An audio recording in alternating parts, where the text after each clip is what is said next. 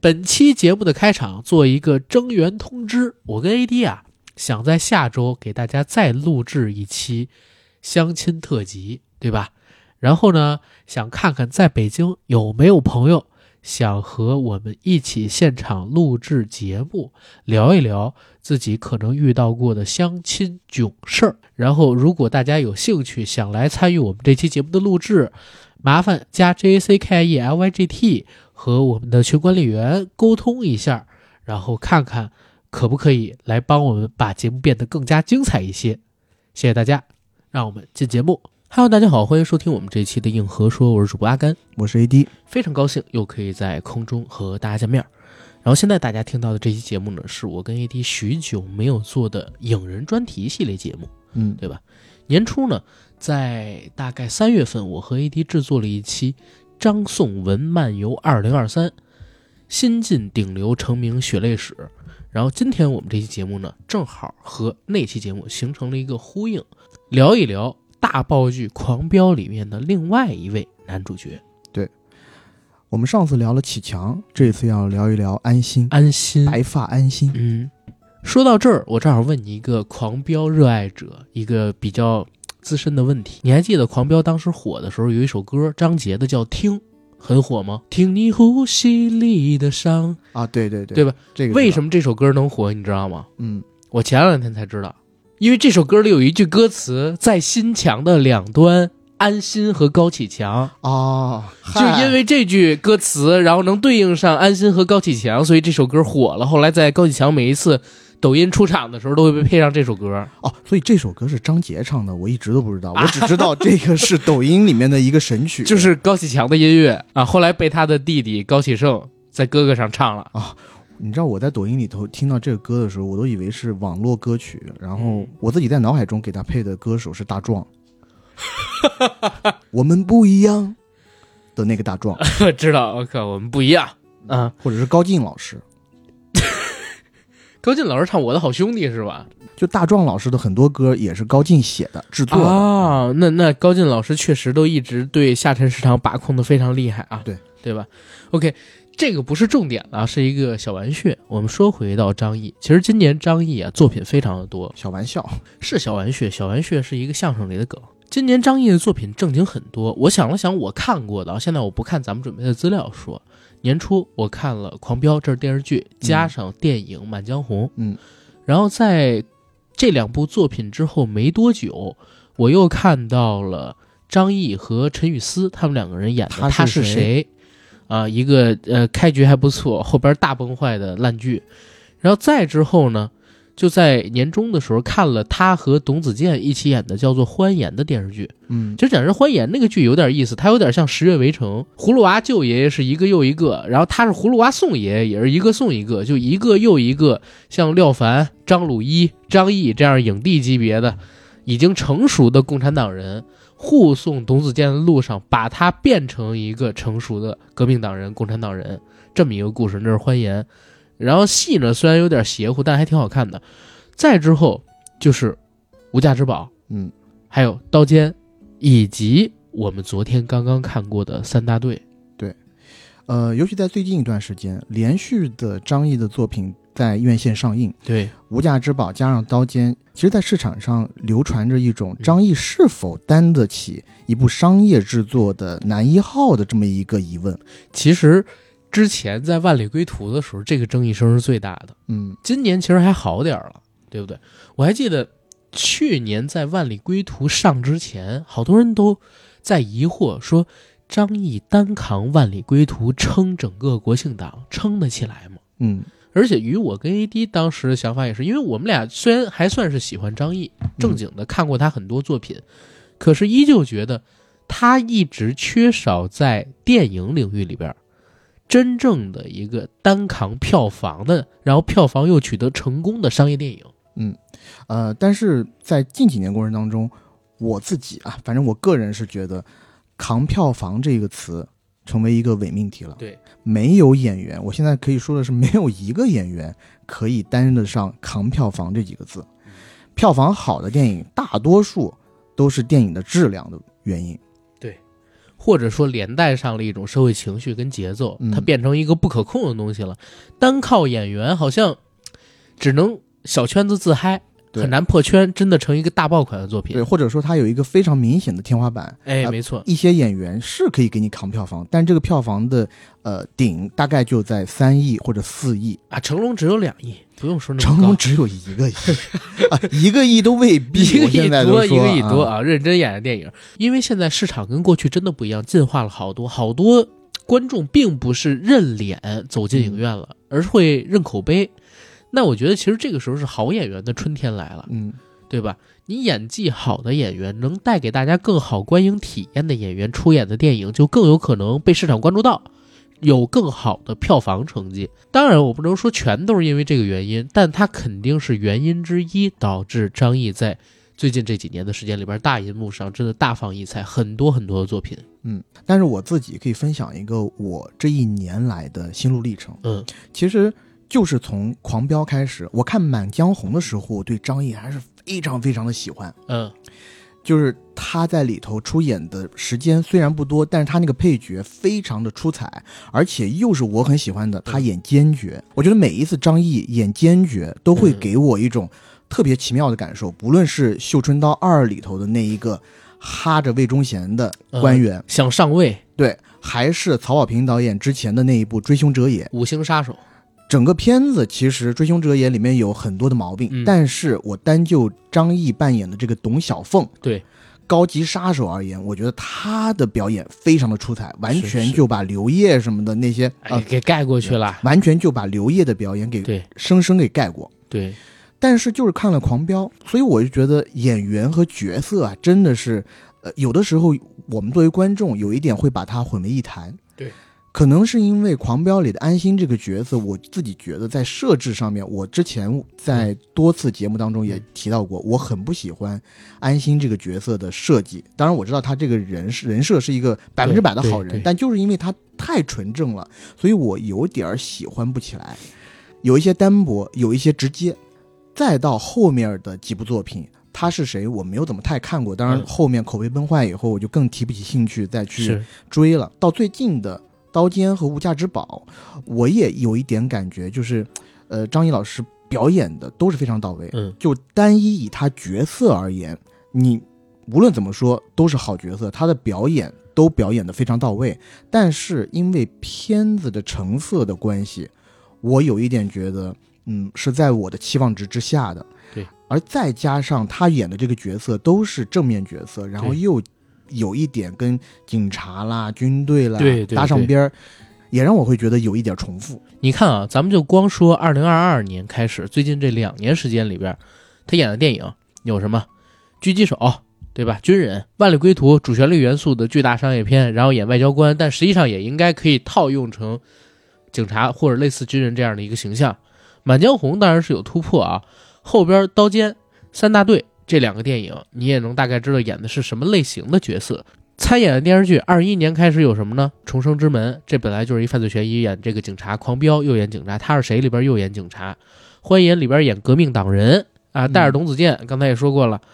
然后《沉默的代价》又是一个犯罪悬疑题材的电视剧，他跟秦岚演的还没有上，嗯，所以我自己是觉得，因为这两年他的戏量很大，对，有一些戏其实是之前拍的，嗯。但是最近这都积压在这一两年没，集中给它输出出来。才过审才要上，然后集中放到我们大家面前。其实今年还有一个演员，呃两个演员，我觉得都面临同样的问题。黄渤，黄渤，哎，对，黄渤今年是《封神》《学霸》，还有一部热烈，热烈三部全都是暑期，对，涉海。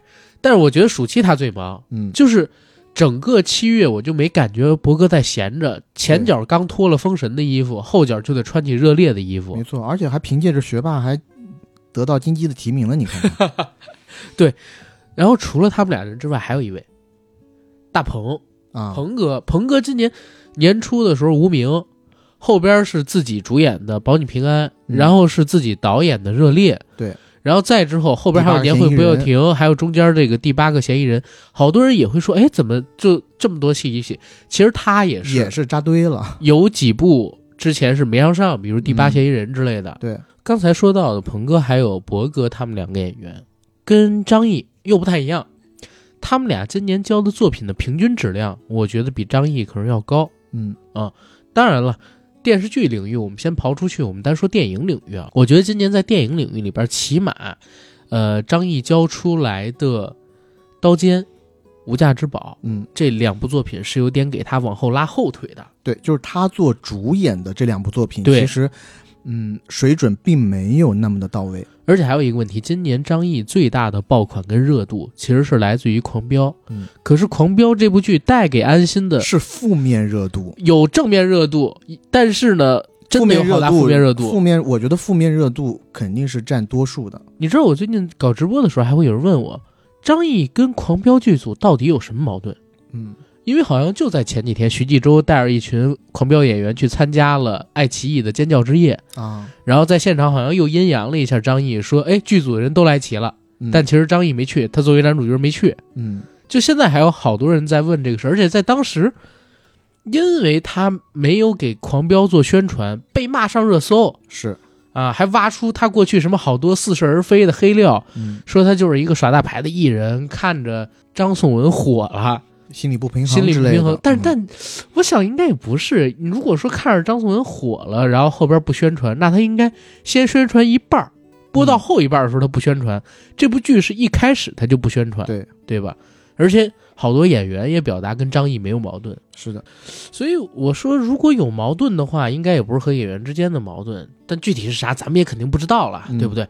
但这些争议确实给张译啊今年带来了很多困扰，对，到现在都还有人追，你就想，呃，他其实遭受了很多平白无故的攻击吧，嗯，对不对？然后再紧接着电视剧这一块，他是谁口碑真的是前期还好，后边直接崩塌，因为他是谁的口碑崩塌，让观众对张译啊又多了一重失望。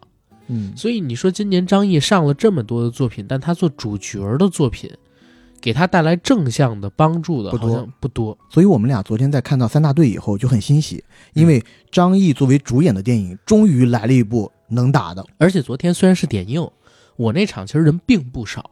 我那场也是，起码百分之八十的上座率。对，然后我那场甚至有几个大哥到后边的时候看哭了。所以其实看完了那部片子之后，我跟 AD 就打了个电话，嗯说要做个节目，具体要做啥，其实当时我俩还犹豫了一下，有几个选题。第一是直接做三大队，但后来一想，人家其实还有差不多俩礼拜才上呢，我们把人剧情给透了，特别不合适。嗯第二一个呢，就是聊他的原型事件，请转告局长，三大队任务完成了。这篇曾经发在网易人间工作室的文章，对不对？但是呢，这个文章整体的字数很短，想发散成一期完整的节目，哎，也不太够。对，所以我俩想来想去，不如聊一聊张译。正好呢，张译这个演员，其实我们两个人是看着他一步一步红起来了。他跟张颂文还真不太一样。对而且我不知道你记不记得，大概在呃一两年前，嗯我们在看完《金刚川》的时候，我们有过一场对话，啊就是说张译什么时候可以做一回大男主？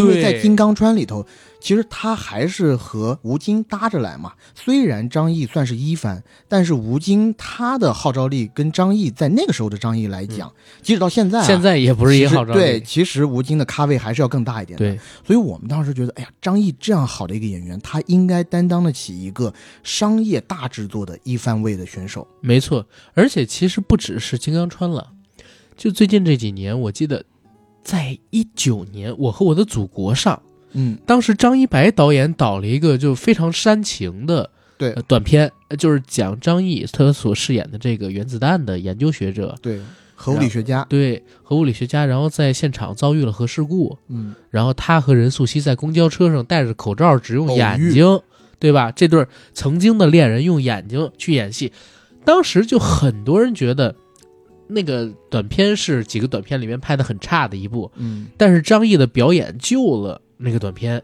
我自己看的时候，我因为他的情感浓度非常的高，嗯。而且张译演的特别的好，又加上我自己去，呃，西宁那边玩的时候，我去过那个啊中国的原子能基地，有一个原子能基地，嗯我看到了在那个原子能基地那个博物馆里头很多类似的原型事件，就是哦当国家要研发原子弹的时候，很多这种核物理学家就是一夜之间就突然人间蒸发，是自己的家人呃亲戚，在很长一段时间里都不知道他们去哪儿了，很多人甚至以为他们就死了，消失了。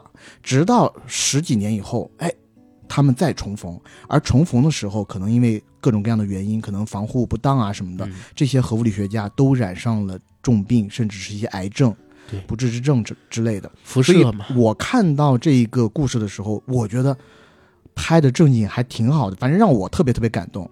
当然了，呃，我后来想，肯定是张译和任素汐的表演打动了我。呃，那个小段儿起码我觉得是靠他们两个人的表演去撑起了整个短片。我们再接着往后边来说啊，看着最近两年张译他取得的成绩，我不知道 A D 啊，因为我小的时候是看《士兵突击》，我特别喜欢《士兵突击》，然后也非常非常的热爱我的团长我的团那两部电视剧。昨天我还在一个那个影评人群里边，我说我说，哎呀，作为这个看着《士兵突击》长大的孩子，我是非常不希望陈思诚、李晨、张译、嗯，王宝强、段奕宏他们这批人中间有矛盾，所以在当年北爱说这个陈思诚和李晨有矛盾的时候，我心里还挺不舒服，之后就一直有关注这个事儿嘛。后来在王宝强的撮合下，俩人又解除了这个矛盾，嗯就感觉还挺好。因为看过《士兵突击》，哪怕是幻想，其实对他们的兄弟情都是有一种幻想的。嗯然后包括看那个《我的团长我的团》就更是如此，他演的史金还有孟凡了这两个角色太给人拉好感度了。嗯但是咱们前面开场开有点长，赶紧进张译这个人物的成长线，好一吧？歌其人。对张译其实我自己不查不知道，一查吓一跳，他居然是一九七八年的，比沈腾年纪还大，嗯四十五岁了。在我印象里边，他好像就一直都是三十多岁这样一个状态，可能是因为我看。呃，士兵突击的时候把他年龄算小了，我觉得他那会儿只有二十出头，嗯，其实他那个时候应该已经快三十了，二十七八了已经。嗯运气好一点的演员，十几岁就应该可以接触到一些比较上乘的制作，或者说得到一些被大家所熟知的角色了。但张译直到二十七八岁才拿到一个在大众的认知层面比较大一点的角色，嗯，而且还不是个主角，还是个配角。刚才说到张译是一九七八年生人，他演《士兵突击》的时候，其实都已经二十八岁了，第一次拿到一个比较大的角色。但是我自己看过他几个访谈，他其实呢，你别看二十八岁才拿到一个比较重要的角色，但他心里边想做一个成功演员的梦，起码已经做了二十年了。嗯因为他从小就想当演员，小到什么时候？小到七八岁，看着电视里边在播出董存瑞、黄继光那样的战斗英雄拍的那样的革命电影，看着地雷战、地道战，然后看着张艺谋老师他的一些片子，当时他就已经在想自己有没有机会。也在那个也可以在大荧幕上出现？我觉得这样的想法其实很多人都会有啊，嗯，对吧？比如王宝强就有我小时候都有。啊，是吗？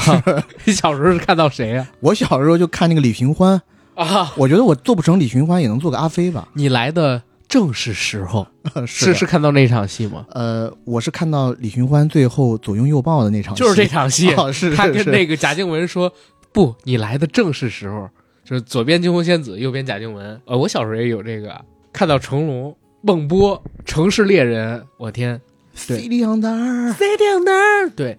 但这个又说远了，他当年呢，你看跟咱看到就不一样，咱看到的是啥？你看到李寻欢最后不，你来的正是时候，然后把贾静雯搂进怀里。我看到 City on there 就是把也是王祖贤，然后邱淑贞搂在怀里，人家看到的就是战斗英雄。嗯，所以最后人家成功，对不对是的？他当时看到的这些呃战斗英雄，就想去做演员，但是呢，中途遇到了一点问题。遇到什么问题呢？就是张译发现自己长得不是特别好看，所以他就改变了自己的梦想。他想做什么？他想做播音员。张译想做播音员这个梦想，相信知道的人可能会更多一点，因为他曾经在好几次访谈里边都提到过这件事情。但是呢，前提是因为他发现自己长得并没有那么好看，然后就想去做播音员。我是看他在李静和戴军吧，还是哪一个节目里边曾经聊到过，说自己一直觉得自己长得不好看，嗯所以放弃了演员梦，想去做播音员。可是后来发现当播音员也不那么容易。然后李静还问他：“啊，你你对自己的样貌那么没有自信吗？”他说：“我这种人啊，就是有的时候早晨醒过来。”会被自己吓一跳。我觉得你还好啊，不，你没见过早晨起来没化妆没洗脸的我。早晨起来我一照镜子，有时候把自己吓一跳，这人谁呀、怎怎怎怎么长这么难看、啊？好像被人做过似的。哎，他就跟主持人这么介绍自己，好像对自己的长相一直也不是特别的有自信啊。包括我还看到有一个采访里边，张译曾经说过这样的一句话，说他和他女朋友两个人谈恋爱的时候，到这个女朋友的家里边去，结果女朋友的母亲看了他，说这人不像是演员，不会是骗子吧？说张译长得不好看，然后像大队会计，还说张译的脸就像让人一屁股坐了似的。所以后来在第二年，他就跟当时的那个女朋友分开了，而且呢，还有他的一个脸啊，给他带来了一个事儿，什么事儿呢？就是他在拍《乔家大院》给陈建斌做小配角的时候，胡梅导演曾经对张译说过一句话，说男演员二十八岁出不来。就真的出不来，就真的出不来了。不如想想换个别的什么行业。所以长相这个事儿，确实从他童年开始，一直就绕在他身上，是一个像山一样大的压力，压了他好多年。我觉得至少到二零一六一七年，就是他还没有正经做过电影的男主角之前，他对于他的长相还是非常非常的介意的。是，所以他那个时候就转变自己理想，想做播音员嘛。就每天在电视机前坐着，然后学习播音员们的技巧。后来呢，算是学的游刃有余吧。可是，哎，遇到了一个从天而降的打击。什么打击？你想，小的时候喜欢看电影，对吧？稍微长大一点，想做播音员，天天蹲电视学播音啊。你播音技巧学的特别好，你文化课学了吗？他把文化课给忘了啊，对吧？张毅老师把文化课给忘了。所以当时他想去考这个北京广播学院，就是全传媒大学的前身。对，他在专业课方面呢成绩很高，可是啊，高中文化课不行，所以就没有考上。后来考第二次综合成绩呢，他排在第二位，但是第三位排名的人因为有特殊身份，就把张译又给挤下来了。因为当年北广只在哈尔滨招两个学生。张毅又当时对自己信心特别毕竟复读了一年嘛，对不对？他只填了这么一个志愿，结果黯然神伤，和这个中国传媒大学啊失之交臂。所以你看他整个求学经历啊，也并不是那么顺遂。后来呢，张毅其实是在自己父亲找了各种各样方法的情况下，在十九岁的时候报名参加了。这儿我必须说一嘴啊。百度百科上边写的是张译最终报名参加了哈尔滨话剧学院的话剧表演学习班，但我跟 AD 特地去查了一下，发现没有哈尔滨话剧学院这么一个学院，嗯，只查到有一个单位叫做哈尔滨话剧院，所以我们后来想了一下，张译应该拿了结业证书嘛，对吧？他已经不是学校里边的学生了，所以他应该是报了哈尔滨话剧院的话剧表演学习班，一个培训机构，嗯，对吧？他是到这儿去正经学的话剧表演，在那之后，其实他就爱上表演了，但是很可惜，因为自己的外形条件，他一直不受学校老师的重视。这儿我正好问你一个问题：你觉得张译到底长得算是帅还是难看？我讲一个我纯主观的观点啊，就是张译他的外形绝对是算不上难看那个范畴的，但是呢，他也绝对算不上出众，就是绝对不帅，但是是普通人，就泯然众人。如果把他放在人群当中，其实很难一眼把他发掘出来。但是这就有一个问题，他放的演艺行业里边，嗯，相比之下，他的颜值肯定算。劣势的，对，肯定算是劣势，因为这个行业里边其实聚集着大量的帅哥跟美女，男美女太多了，嗯，所以当时呢，张译一直在学校里边也没有特别好的机会，不过还好，他自己很认真的去学习，一方面呢是看话剧的本子，另外一方面是研修各种各样表演的技巧。等他从这个话剧学院表演进修班出来之后啊，就带了行李还有钱来闯北京了。因为那个时候北京也是影视行业的中心嘛，啊，什么时候都是影视行业的中心啊，除了四九年之前啊，上海。别乱讲，别乱讲。不管怎么样，当时也是二十出头的小伙子，一个人来到北京，对吧？去寻找到表演学院上学，或者说进剧组的机会。对，但是抵达北京之后，其实他还是第一个想法是考学。对他先后报考了北影、中戏。军艺等知名的艺术院校，对，然后这些院校其实他们的审核标准都挺严的，所以张译在报考这些院校以后，无一例外全部落榜。对，所以最后他加入了什么呢？加入了北京战友话剧团学员班，正式成为了一名军人。同时，在这个军队的体系里边开始演话剧。但是张译的自传里边其实有写到，他到了文工团以后，其实也没什么太多的机会可以去演好的角色，因为其他的同事都比他有特色。尤其有一个人，这人是谁呢？大家如果看过《武林外传》的话，里边有一个演员叫萧剑。嗯，就不是那个《还珠格格》里边萧剑，《武林外传》里他演的是燕小六啊啊，燕小六这个演员，帮我照顾好我七舅姥爷，就是他，就是他。嗯，燕小六这个演员实际上和张译他们俩是一个单位的。嗯，张译那个时候很羡慕燕小六，他觉得燕小六这个演员萧剑虽然丑，嗯，但是呢丑的有特色。没错，这就是我刚刚所说的，进演艺圈当演员，有的时候不怕你长得丑。最怕的就是怕你泯然众人。对，如果你长得跟普通人一模一样的话，那我找一个谁都能来演，为什么要找你呢？没错，所以这也是为什么你看燕小六其实他的角色跟机会啊，早期比张译要多很多。对，所以他就干嘛呢？他就开始学双簧，或者学主持，尽量让自己在这个话剧文工团里边有工作嘛。对，但是我之前在看易立竞那个访谈节目的时候，嗯，看到之前。张译在求学阶段，老师给张译的一个评语：性格内向，没有表演天赋。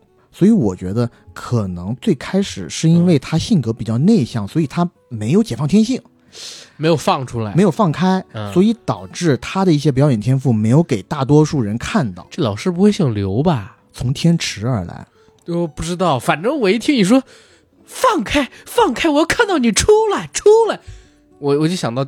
就是刘老师，嗯，就永远让你解放天性，放开放开的，对吧？可是张译当时确实是没放开，也没出来，所以在那样一个时间段，他觉得自己可能之后也演不上戏了。他当时做了个决定，那就自己开始当编剧，写剧本啊。对，写了几年剧本以后，其实也没有什么出彩的成绩，甚至发现写剧本可能比当演员还不切实际。张译这个时候他的机会来了。两千年，张译被提干去政治处当干事，而两千零二年呢，他其实在部队里排练《士兵突击》的话剧版，后面才因机缘巧合参演了这个《士兵突击》的电视剧，也就是这部电视剧改变了张译，呃，也就是这部电视剧改变了张译一生的命运。但这已经是零五零六年的事儿了。对，他是七八年生人，对，那时候已经二十七八了。对，所以其实胡梅老师说的对。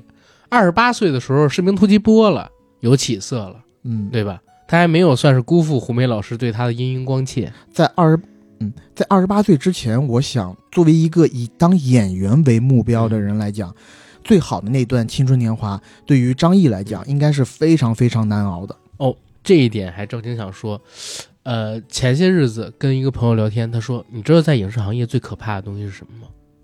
就是。”你要忍自己有几年时间里边一事无成，所有人都觉得你不上班到底在干什么的时光，嗯，这个事儿挺让人难受的。这不就是我吗？虽然我是天天上班啊，但我自己也感觉自己有点一事无成。他那个意思就是，因为他有几年的时间在写剧本，嗯，你知道吗？然后家里边人不知道在干嘛，甚至他还要啃老。对，而且最怕的就是当同学，呃，而且最怕的就是当朋友聚在一起的时候，每一个朋友。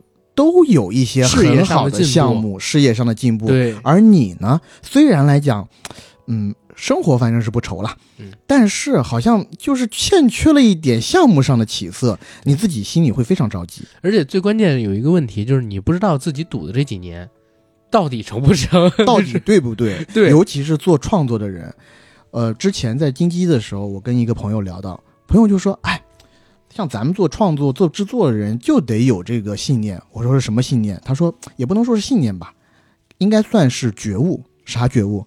就是你拼的这四五年，可能是拼一个电影项目，但是你要做好一个觉悟，就是这个电影项目可以在这四五年，甚至未来两三年的时间内，任何一个时间段上，因为任意一点的小事，任何一点原因而胎死腹中。嗯，是这个是的，对，所以这个觉悟对于普通人。就对于我们这种普通人来讲，都是挺残酷的。对，所以，呃，张译老师在当年，我们做的还不是演员啊，对对吧？所以张译老师在当年可想而知，我很难想象那一种巨大的焦虑。对然后在讲这一段时光的时候，就不得不提一件事，就是刚才我们提到，他不是当时交过一个女朋友，可是，一见家长，人对方就不太同意，嗯后来就两个人分手了嘛。但张译老师还挺有情有义的，这女生没过多久出车祸了，成了一个植物人，对，然后在床上整整躺了十年才离开，因为她是呃张译的初恋，所以张译还帮她承担了一些就是住院的费用，而且呢也经常会去探望她。再接着时间就到了二零零六年，《士兵突击》火了，《士兵突击》是真好看，我当时看完都想当兵，而且那部剧是我眼中最好的中国的群像剧之一。嗯对于我来说，应该就是军旅剧排第一名。对中国两千年之后应该最成功的征兵宣传片，嗯因为好多人都是因为这个去当兵的。我我突然之间我想起了我以前看过一个综艺，叫《真正男子汉》。你知道《士兵突击》里边王宝强啊有一场戏是他演的许三多，在单杠上对滚圈儿，要绕杠三百三十三个，这是他当时创下的一个记录。然后我看那个《真正男子汉》里边，王宝强 正好看见部队里边有战士在练这腹部绕杠，然后所有的这个部队里边的官兵，还有这个教官就起哄：“王宝强来一个，王宝强来一个。”结果王宝强做了四个，做不了了。嗯，那个教官的反应就看到自己偶像塌房了一样，说：“我对你的印象是三百三十三。”对。对，那一点确实特别的逗，你可想而知到底有多少人是因为这个剧走进的军营，包括我记得真正男子汉王宝强去这个军营参加节目的时候，所有的官兵看他的眼神都跟看张丰毅啊、看袁弘他们不一样，嗯。一聊到他都是因为看了许三多这部戏走进的军营，而且那部戏里边，刚才咱们说群像戏，首推王宝强这个角色肯定是最出彩的。成才这个角色呢，我觉得也不错，跟王宝强演的许三多一体两面。他那个角色让我有一点想起《高山下的花环》里头的唐国强前妻。有的时候你不得不讲，就是命运是一个很奇妙的东西，好像冥冥之中，三多跟成才他们两个人就已经拿到了命运的馈赠啊，对不对？已经跟命运产生了勾连。这两个人演的这两个角色，再接着往后，你说段奕宏，其实我也是因为这部戏才知道他的，他之前应该也演过很多年的戏。对，其实段奕宏这几年对于我来说，一直觉得是一个非常扼腕的存在。为什么？就是我自己感觉他的外形条件非常的好，而且呢，他的戏也好，再加上他还有性张力，我觉得他应该可以大火的。但是没想到在这几年，其实反而对于他的这个星途啊，我觉得是有稍微有一点暗淡。哎，其实段奕宏正经，你要说性性张力这一块儿，同年龄的演员里边很少能比过他，对吧？嗯哎，这也是后话了，改天可以聊聊段奕宏这个人。他当时在《士兵突击》里边扮演的角色是 A 大队的元朗，哎，元朗这个角色铁血战士，他就是成才克服了自己毛病之后，从兵王成长起来的一个教官。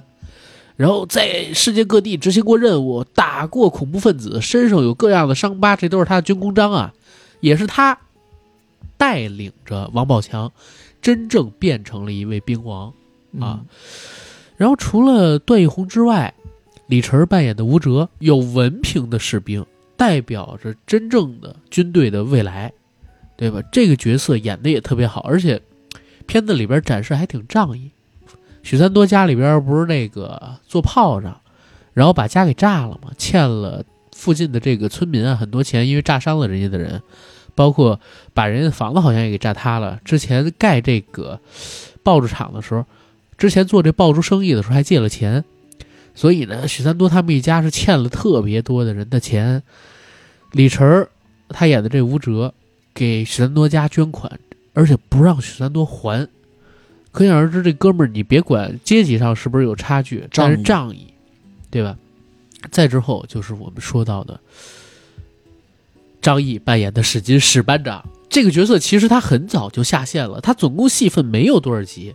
最开始的时候是他到呃许三多家所在的这个村子里边去征兵，本来是看不上许三多，但是呢，许三多他爸安排了一桌，现在我们看很简陋啊，但是在当时其实是他们家能拿出来的最好的伙食去招待史金史班长，嗯。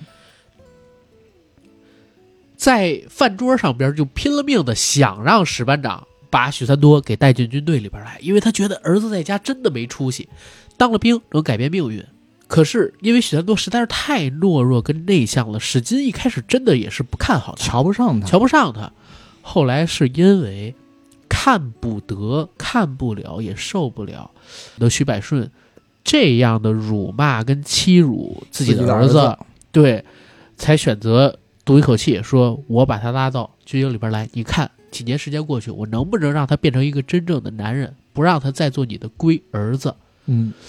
这个角色打从一开始人物形象就特别的光辉，然后等到王宝强演的许三多真的进了军营，就一直在受史金的照顾。张译演的史金是把雷锋演成了耶稣，嗯就是他是一个完美的人，几乎没有私心的人，就是善良到让你觉得不存在的这样的一个人。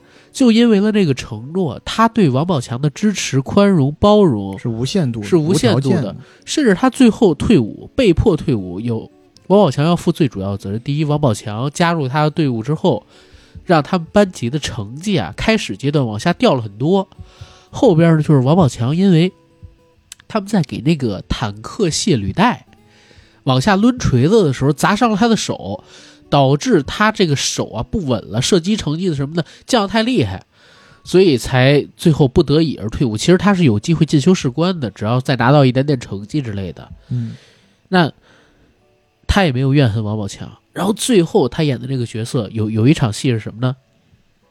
他在戏里边扮演的史金，当班长当了好多年，当兵当了好多年。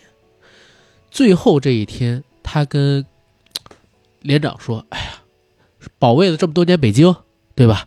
但是也没有真的看过北京？没错，没有真的看过北京，所以看能不能在退伍之前有一天找点机会，咱们看看北京城呗。嗯嗯，连长就跟五六一，还有指导员他们一群人，开着一辆呃绿色的那种军用吉普车，北京二幺二之类的吧？对，然后带着他逛了一遍北京的长安街，哇！然后那个时候响音乐，张译看着北京的街景就流眼泪，我痛哭流涕。连长从兜里掏出两个大白兔奶糖，然后给他塞一块，给自己塞一块，陪他一起哭。后来我才知道，拍那场戏之前的一天是张译选择，呃是张译到期转业退伍那一天。啊，啊，所以情绪上边是能连到一起的，因为他也当了现实生活中将近十年的兵嘛，嗯，对吧？所以那场戏是张译差不多下线的这场戏，我是感觉整个情感的张力特别的足，然后也因为士兵突击史金这个角色，好多人都对张译到现在为止都还有滤镜，二十年快过去了。所以你说这个机会对他而言来的值得不值得？绝对是一非常重要的机会。嗯但是这次机会之后，张译确实是有很多人记住他了。可是于我自己而言啊，我那个年代还是比较爱看电视的，就是在我上高三之前，嗯我正经记得张译好像在我眼前就消失了几年，他就没有太出现在我面前，就起码没有那种火的剧吧，就一直是《士兵突击》，还好《士兵突击》一直在重播，所以他还算是，呃，一个熟脸，没有说像流星一样一下划过就没有人记得了。再出现在我面前，实际上他就已经变成主角了。那部戏呢，就是《我的团长我的团》，同样也是康洪雷康导的一部戏，也是蓝小龙编剧的一部戏。然后这部戏直接让我对张译这个演员我操迷上了。你说史金那个角色，他是一个绝对的伪光正嘛？嗯，小的时候你会觉得哦，这样的班长太好了，你会很崇拜这样的人。稍微大了一点以后，觉得哎，在世界上遇到这样的人，实在几率微乎其微。而且你自己就是会觉得这样的人离你有距离。嗯，或者崇拜他。对，呃，我我觉得不是不可信，因为在军队里嘛，他这个环境还是好一点。但是我会觉得自己很难成为那样的人，甚至我会抗拒成为他那样的人。嗯，就是理性告诉我，如果我成为他那样的人，我会很惨。嗯就是我我会很惨，不一定是他啊，因为他还是一个剧剧情人物，对吧？但是孟凡了这个人，就真实特别多。他是一个非常多面的、复杂的、立体的、完整的人物的形象。然后我的团长，我的团，同样的也是我我自己心中吧，能跟《大明王朝一五六六》《走向共和》放在一起去比的一部神作，是我国产电视剧的前三名。然后这部戏实际上我我真的我现在看着他的资料，我才发现他是零九年播的。我印象里边好像就是零八年的暑假我就已经看过了，然后等等的。但无所谓了，反而就是在那段时间里边吧。这部戏呢，他演的角色孟凡了是一个曾经怀抱着革命理想跟热情，想着要驱除鞑虏还我中华的这么一个有志青年。但是真的在战场上经历了生死血与火的考验之后，就变成了一个混沌度日的老兵油子。直到他遇到了炮灰团。他遇到了龙文章，死啦死啦！他遇到了药麻，遇到了蛇屁股，遇到了豆饼，遇到了迷龙，遇到了他们这帮兄弟。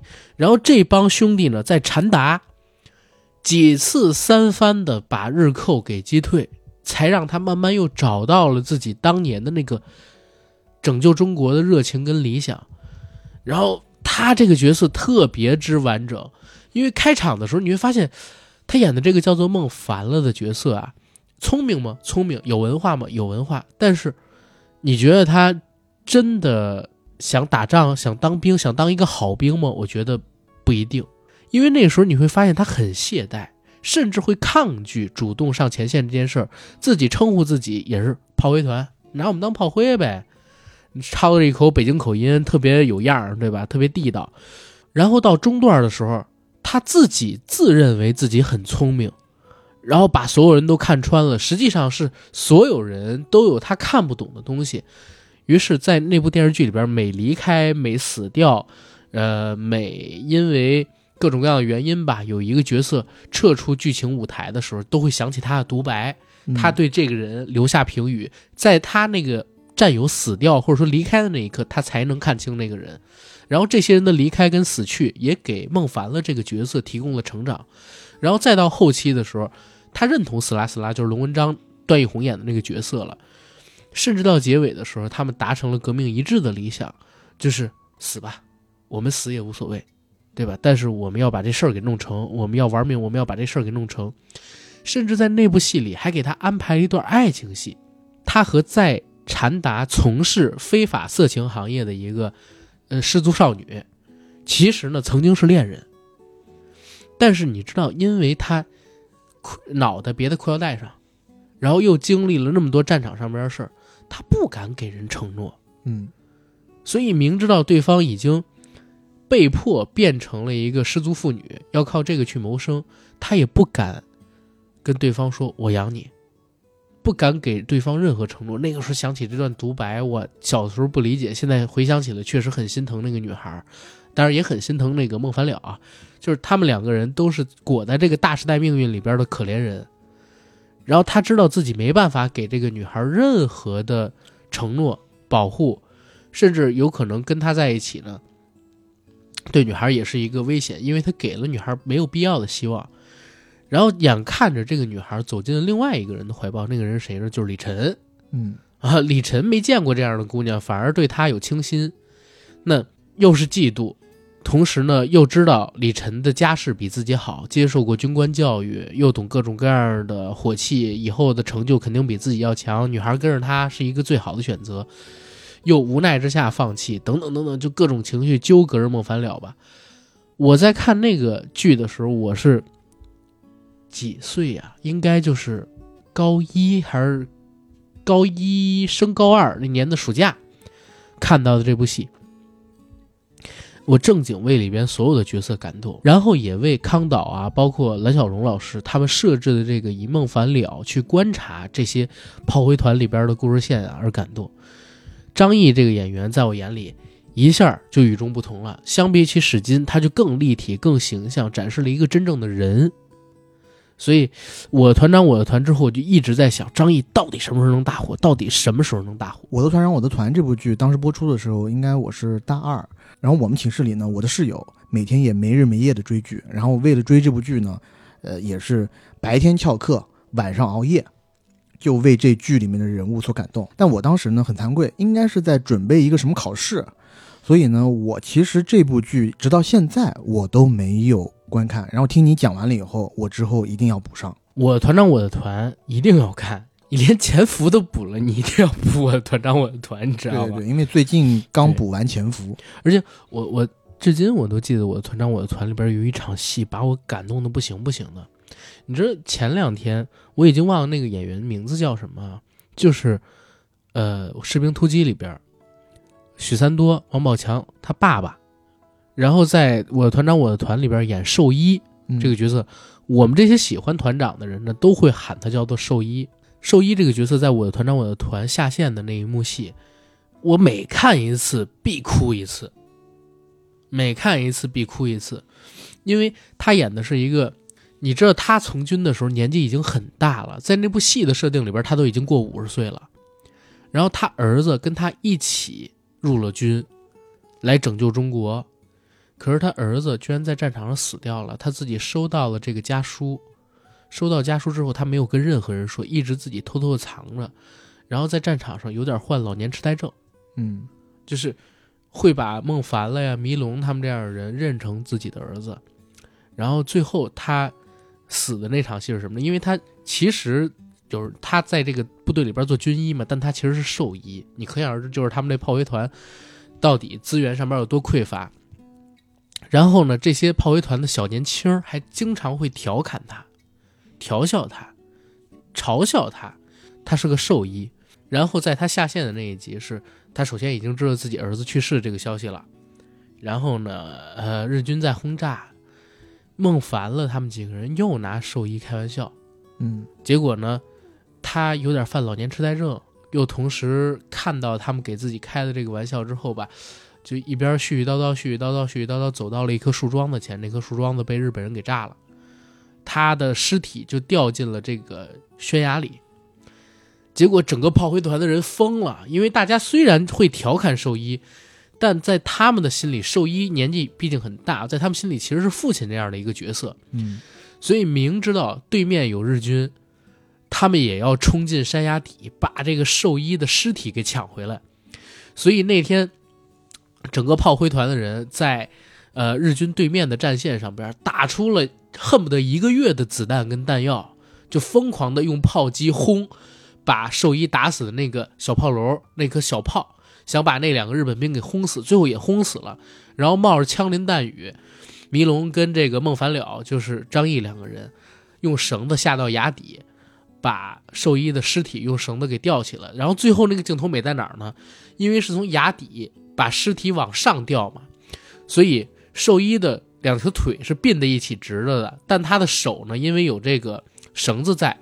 是有点像十字，嗯，像十字一样放开的，他就跟像十字架一样。然后当时那个我第一次看到国产的电视剧里边，而且还是一个现实主义感这么强的电视剧里边用这样的表达。那部剧当时的表达是什么呢？用的一个镜头手法是，他被拉上山崖的过程当中，孟凡了的背景音响起，在孟凡了的想象里说，我看着兽医好像变成了一个天使，然后那个画面就真的是。兽医变成了一个天使，用十字架那样的造型，上身上没有绳子了，然后升到了天空的云里，然后最后只剩下光。哇！就当时那个场景，每看一次哭一次。然后他配的那个台词是我们不知道，为了争夺这具尸体，到底会付出多大的代价。但我们知道，如果争夺不回这具尸体，我们每个人都承受不了心中的那种代价。所以，就这场戏写的特别的美，你知道吗？但是这可能就说的有点多了啊。但我至今都觉得电视剧领域里边，虽然《狂飙》火，但我的团长我的团是张译最重要的作品。嗯嗯，然后在这之后呢，其实他还是在电视剧圈打滚，紧接着就演了《兵团线》三本书的第一本《生死线》，但这本因为是孔生导演做指导，我自己觉得是呃三本书里边改编最差的，而且《兵团线》那本书里边。呃，李晨讲真演的比张译要好，因为他是主角。甚至现在很多人说《人间尤物》那个杨烁，对吧？杨烁演四道风，在那部戏里也挺出彩。张译在《生死线》里边不是特别的出彩，所以这部戏里边并没有让我对他有印象特别深的角色。然后再紧接着几年，你知道我其实就对张译有点失望了。他开始去演一些家庭剧了。，对，有有三部《抹布女》也有春天，嗯，他跟海清一起演的，然后跟孙俪演了一部戏，那是孙俪在《甄嬛传》之后第一部时装剧，叫《辣妈正传》。然后除了这两部戏之外，我还查到有一个戏叫《新上门女婿》，当然这部戏我没看过啊。但是这三部戏我一看剧照，我觉得应该都差不多，因为《抹布女》有春天，还有这个呃《辣妈正传》里边她演的角色都是那种唯唯诺诺小丈夫。啊，窝囊男人。对，后来我都在想，就是黄磊的那个什么男人帮，我爱男闺蜜，还有什么小舍得，就里边这些人物形象，其实他们都是一类人，嗯，对吧？这种小丈夫的形象，挺浪费自己的这个演技的。尤其你说《抹布女友春天》跟这个海清老师，然后《辣妈正传》新长新上门女婿这种，你一听名字就知道没有任何艺术方向的东西，对不对？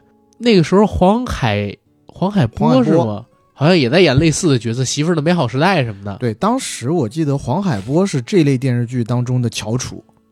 对如果大家要 选一个第一女婿的话，或者说第一男朋友的话，嗯民间啊就亲民的这种男朋友，那黄海波绝对是第一。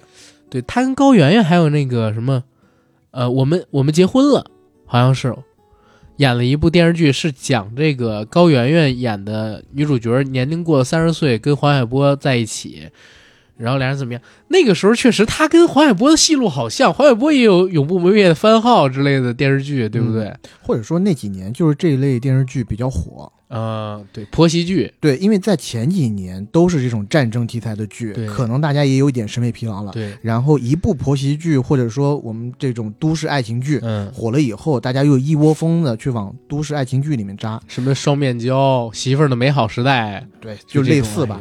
所以可能我们现在看，在艺术成就上，这些电视剧并没有给张译带来太多的突破，但是保持一个应有的知名度、曝光度，我觉得这些电视剧还是对张译的演艺生涯有一定贡献的。是，但就是说，我们这些看他演军旅题材、演这么爷们儿的戏起家的，然后嗯突然演质量这么差的这种婆媳剧，就就觉得有点难受嘛。但后面有一个值得关注的戏是啥？北爱，北京爱情故北，京爱情故事嗯，这个戏我不知道你有没有看过啊？但是当年在北京正经挺火的。当时《北京爱情故事》播出的时候是二零一二年，那时候我出国了，我看我只看过那么一两集，然后我当时呢非常惭愧的说，我对于陈思诚老师的演技也是呃不太有好感的，我也是觉得稍微和黄晓明老师的演技有一些些戏路，不是有一些冲突。你真的黄晓明好歹还好看呢，那陈思诚其实正儿八经的说也是挺一表人才的，我觉得跟黄晓明比不了，我就这么说。是是，对但我想说的是啥？在我童年到少年那段时间里边，有好多以北京为背景的青春爱情故事，奋斗，奋斗、北京青年，嗯，然后北京爱情故事，然后除了这几个之外，还有什么家的 N 次方什么的。顽主多奋斗啊，玩玩主那就是北更京青年更 old school 的故事了嘛，啊是是正经 old school 的故事了嘛。但是北京爱情故事，因为他当时顶着北京这个名儿，我们去看，其实现在你回想整个剧情炸裂三观。嗯你比如说，呃，在那个片子里边，李晨他的女朋友是杨幂，杨幂是演一个拜金女，亲口就跟那个李晨说出，人家能给我买包，能给我买鞋，我为什么要跟你在一起？李晨说你再等我几年，我等不了，一个女生就这么几年好时光，我凭什么等你？就是这是这部戏里边原台词，然后。杨幂呢，跟一个富二代在一起了，结果那个富二代除了喜欢给她送鞋，还喜欢给她送帽子。嗯然后他呢又没办法反抗这个富二代，所以他就一边接着这个富二代送他的鞋，一边接着富二代送他的帽子，一边心里边想着这个就是李晨，但是李晨又被他给绿了，你知道吗？他就特别表，特别纠结。然后是啥呢？陈思诚扮演的这个角色，他喜欢的人最开始的时候是张歆艺，但实际上他后边爱的人是佟丽娅。而佟丽娅演的这个女生呢，她在剧情开始或者剧情前半场，她演的是张译演的石小猛的女朋友。嗯然后张译、李晨儿还有这个陈思成他们三个人在戏里边还是好哥们儿，你知道吧？然后张译为什么会跟佟丽娅分手呢？是因为陈思成的爸找到张译，你跟你女朋友分手，把你女朋友让给我儿子，我让你在我们公司里边来个职位。然后张译就跟佟丽娅分手，然后分手之后，张丽对佟张译对这个佟丽娅念念不忘，你知道吧？然后后边呢，张译就各种腹黑，把这个陈思诚他们家的产业给架空了，然后又想把佟丽娅给追回来，佟丽娅不同意，因为佟丽娅真的已经爱上了陈思诚，就 这么一个故事。然后最狗血的地方是哪儿呢？陈思诚之前的前女友不是那个张歆艺嘛？嗯，结果张歆艺，呃，后来有一次跟这个张译两个人酒后。然后张译知道陈思诚喜欢佟丽娅，他嫉妒陈思诚，又把自己的女朋友献给这陈思成了嘛？因为要换这个公司的，呃，职务之类的。结果在就在酒后跟张歆艺发生了什么？张歆艺是类似于被强迫吧，也其实也不是被强迫，就是他俩都酒后乱性了。但是张译呢是占一点报复意识的，剧情特别的狗血。你想，三个好哥们儿，然后三个人的女朋友跟他们三个人就产生了各种各样的故事，对不对？然后陈思诚在这部戏里边跟远大前程一样啊，他把自己塑造成了一个帅气、多金富二代，所有女生都喜欢他、爱着他。然后他对男女这档子事儿特别清楚，永远给别人当情感大师讲课，而且呢身怀天赋。周围的人不看好他，之后还是证明了自己，就还是他把韦小宝那套东西，只不过变得就是爽文嘛，爽文男主逻辑套在自己的身上。啊，但这部戏正经，你虽然我提出有这么多问题啊，有一些桥段特别好看。那些桥段是啥桥段？就是张译演石小猛的桥段。因为张译扮演的这个角色呢，他是里边呃，人物现实感最重的。你比如说李晨演的那个角色，太憨直了，我就真感觉现实生活中我我不我不认识这样的人。陈思诚演的那个角色呢，就是一个装逼犯，嗯啊，我很讨厌这个人。石小猛这个人出身于比较呃山区，对山区农村，家里边全要靠他。这辈子最后悔的事是差两分上清华，啊，志愿填错，跟他们考到了一个大学，这是他一辈子心里边的痛。然后呢，等真的到了上班，发现自己没有背景，然后没有人脉，家里边也不能给任何的支持，走到哪儿都比人差一步，用尽各种各样的努力，也很难出头。在那个剧里边，他的价值观当中，就最后扭曲变成了想获得成功，就必须得先付出一些什么，哪怕是自己的灵魂在所不惜。然后最后我取得成功了，我要所有人都看得起我。为了夺回这看得起。我要把我之前受到的不用其极，对我还要把我之前受到的屈辱全都附加在你们身上。这其实是那几年对于凤凰男特别典型的一种印象，而且在那几年，凤凰男这一个词，或者说，呃，从某种程度上成为了一种社会现象。我记得，如果我没记错，有一场戏是这样的：当时欺负过张译的一个呃老板，那个老板有事要求张译救他的公司，张译因为那老板欺负过他，尊严上边受辱了。他知道干了什么事儿吗？他指着那个老板说：“让你女朋友陪我睡一宿，我帮你把这事儿给解决了，要你十倍奉还。”然后这个老板的女朋友就不愿意啊，嗯，就骂你凭什么？结果这老板跪下了求他女朋友，让他陪张毅睡一宿。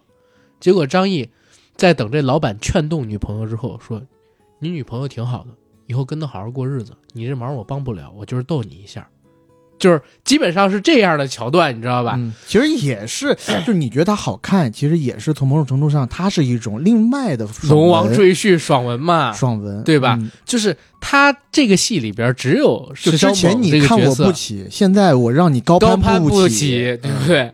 就是这部戏里边只有石小猛这个角色有这样的戏份，其他真的完全看不下去。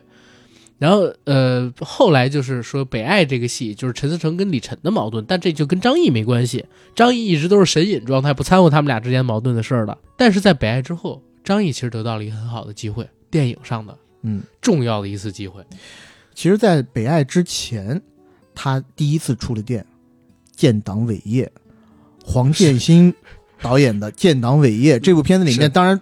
众星云集啊！但是他那个应该是他的第一次大荧幕作品吧？他演了一个叛徒周佛海，这个我就不知道了。但是呢，我自己认认真真的发现他在电影里面有一个角色还不错，其实是《亲爱的》，就是陈可辛这部戏。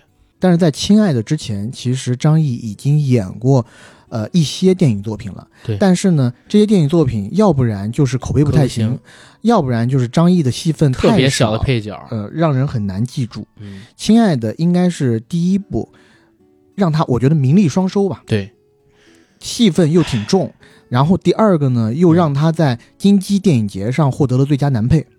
对那部戏里边，呃，我现在都能记得他当时的表演。有一场戏是啥？有两场戏，一场戏呢是戴尔在家努力、努力、努力、努力、努力。为什么要喊这样的口号，像传销一样？是因为一群失孤的父母嗯，在一起形成了互助会。而且这个互助会就是由张译扮演的这个老板嗯，他所组织举办的。对，而且在这场戏上边，他也在讲，就是自己为什么不生二胎，嗯，因愧疚。对，而且他们生二胎还有一场戏，就是他如果要生二胎的话，必须要去拿到一个他之前孩子的死亡证。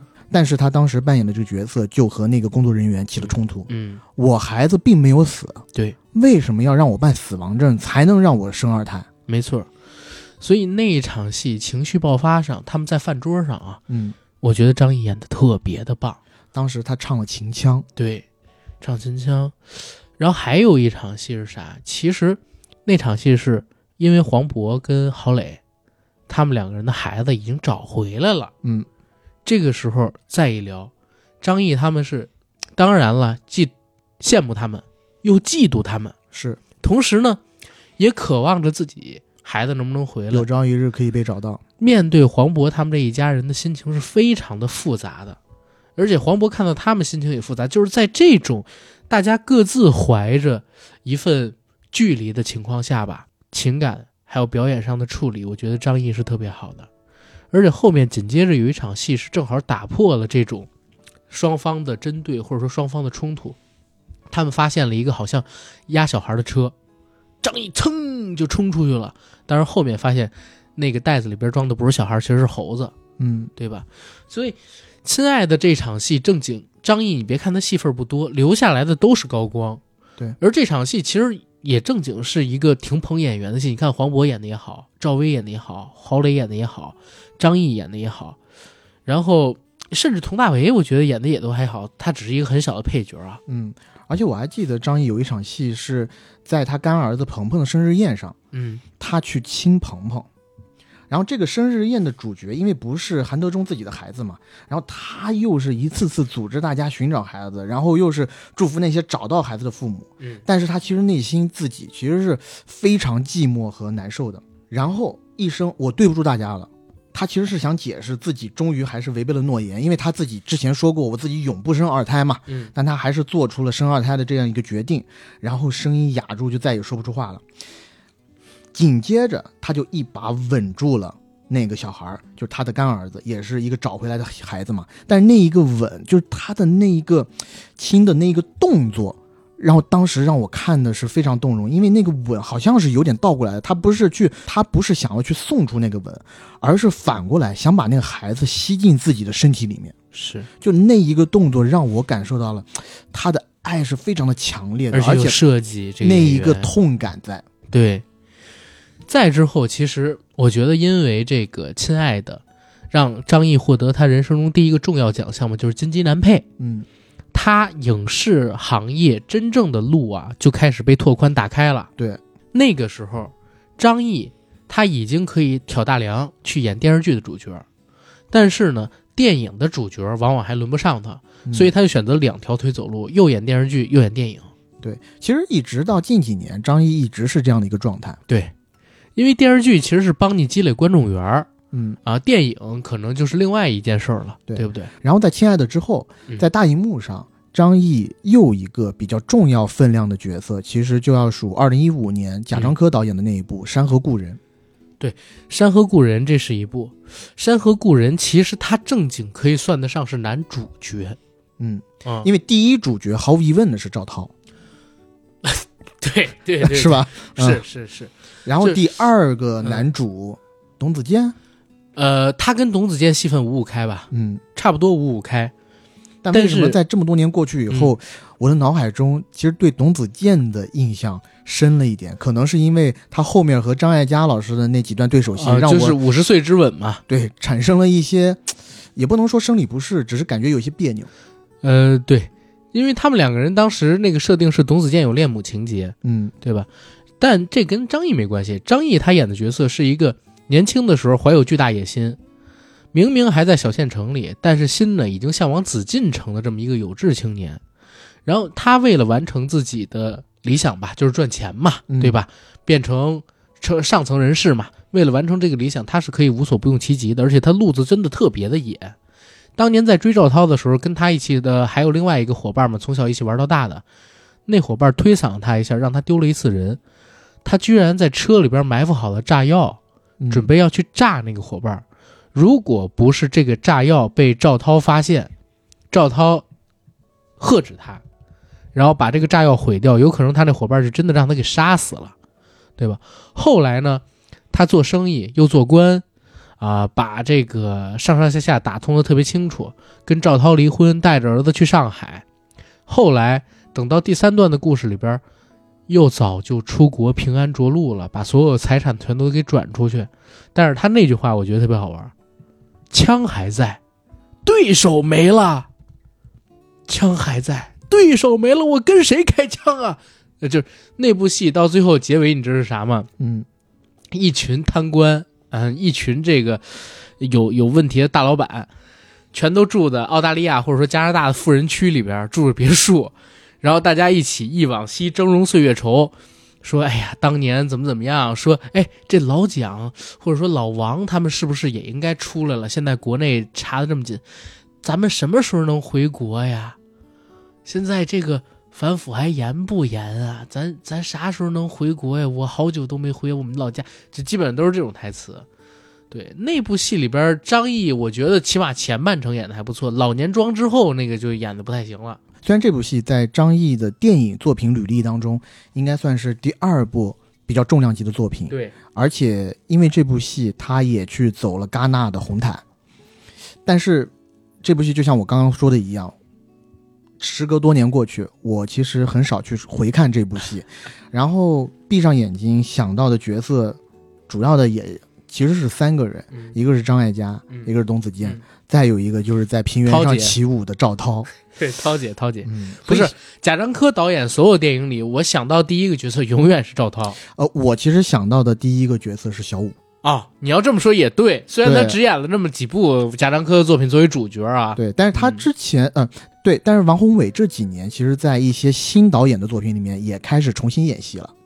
那是因为新导演都是看着小五长大的，嗯，都特想地都要找让他回来。过来演这种对原生态的对对演法。没错，呃，总之呢，这部戏让张译吧，起码在国内的影迷圈里边，我觉得又是更多了一些知名度的，让大家更认可他是一好演员嘛。嗯，然后再之后，其实他又是演了一个叫做《虎妈猫爸》，还有《好男儿之情感护理》的电视剧，也是也是就这种东西了啊。一六年正经是他的一个丰收年，因为有好几部作品啊，呃，是在一六年的时候上的，而且呢还取得了不错的成绩。比如说电影领域里边，他第一个大破圈的，而且成为了梗的角色《五星杀手》。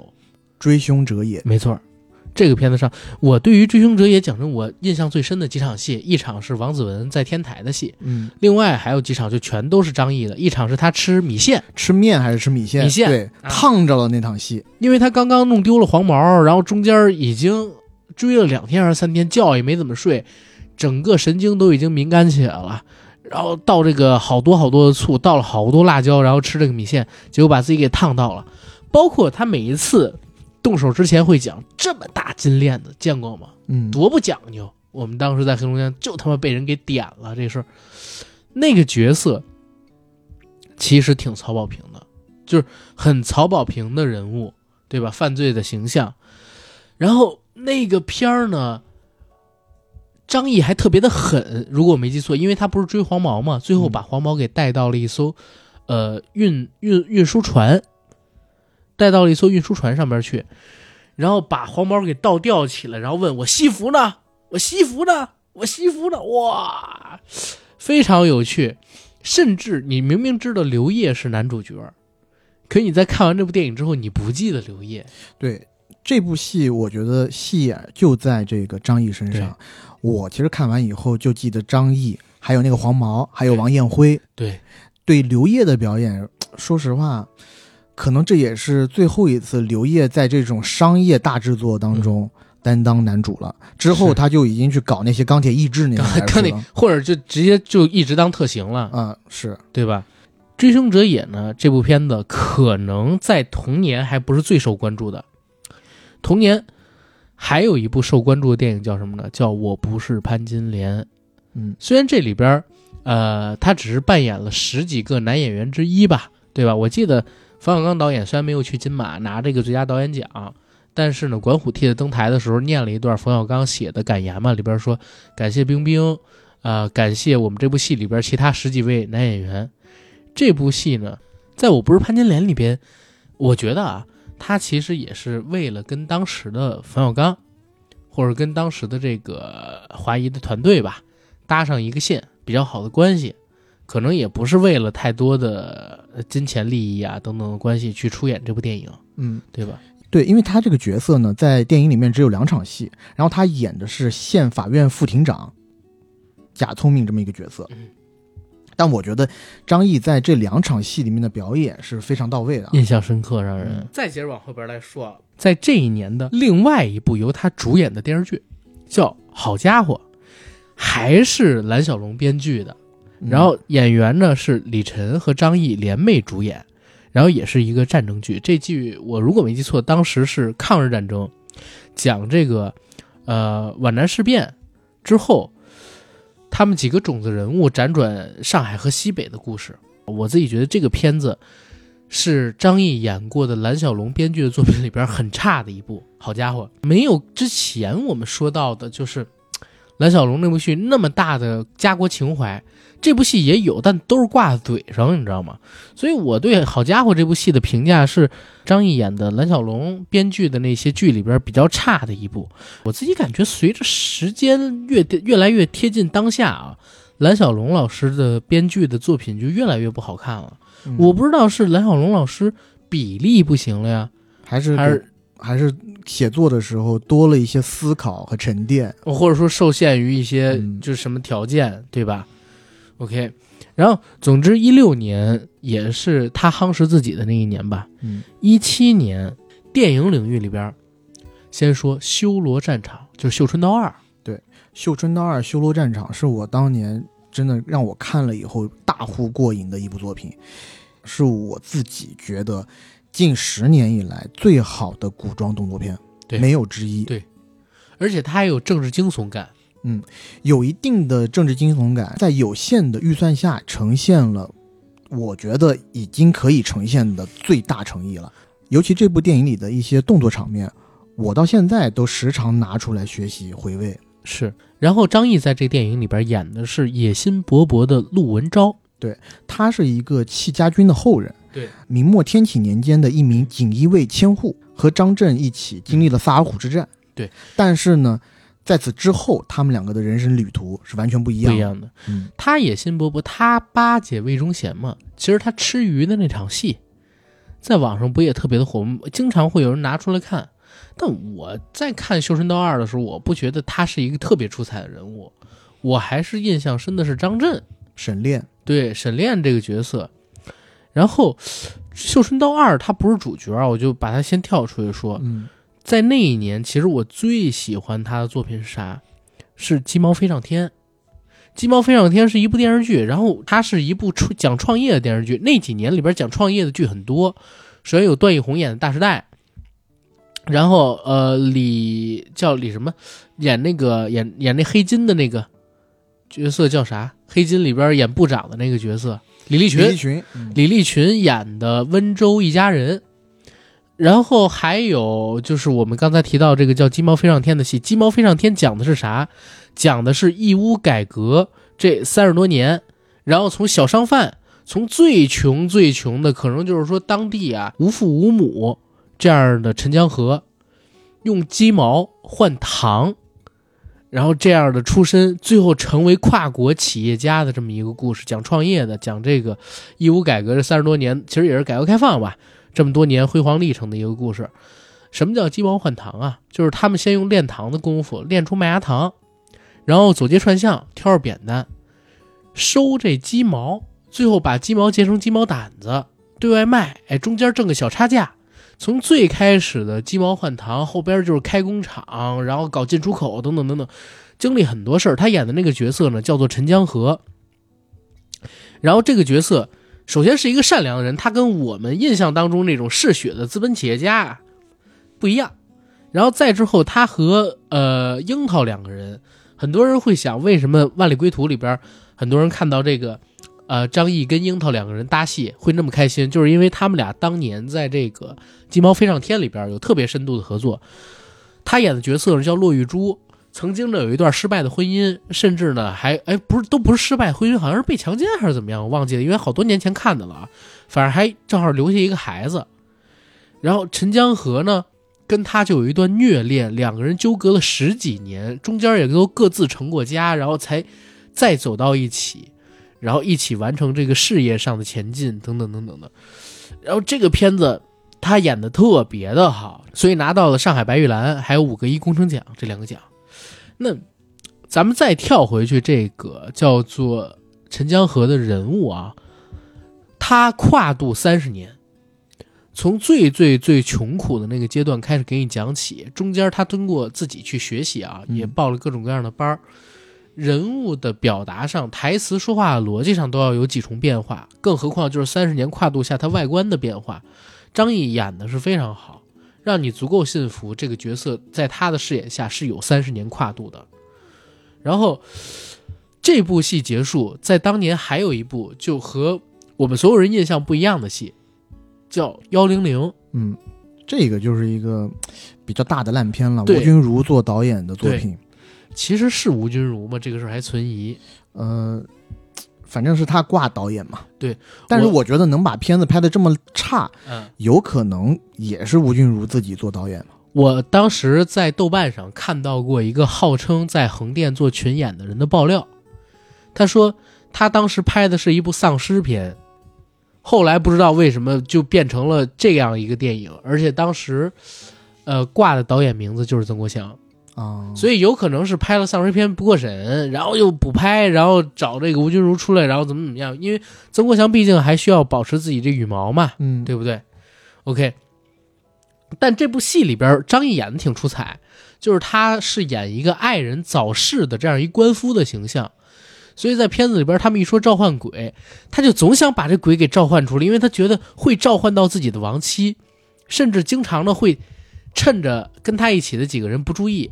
穿上红裙子，戴上长假发，扮成自己的亡妻，这整个片子其实没几个好好笑的地方。这个张译的表演在当时还是能让我笑出一两声的啊。这是幺零零这部戏。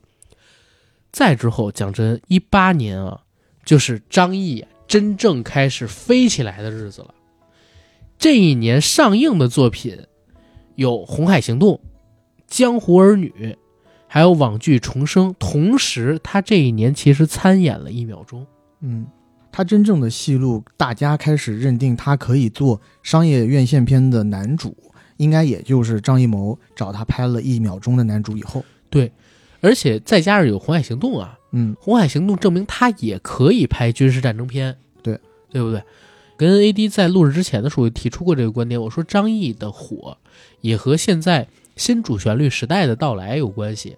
像他这样出身军旅，根正苗红，然后体能保持也比较好，然后你想他出身军旅嘛，他演军人其实是比别人更有可信度，而且百姓也更相信他。嗯，呃，上面呢考量考量政治的时候，也更容易相信他能演这些角色。也不需要去深挖一些，看看他有没有黑历史啊什么的。对，因为张译本人也比较的低调。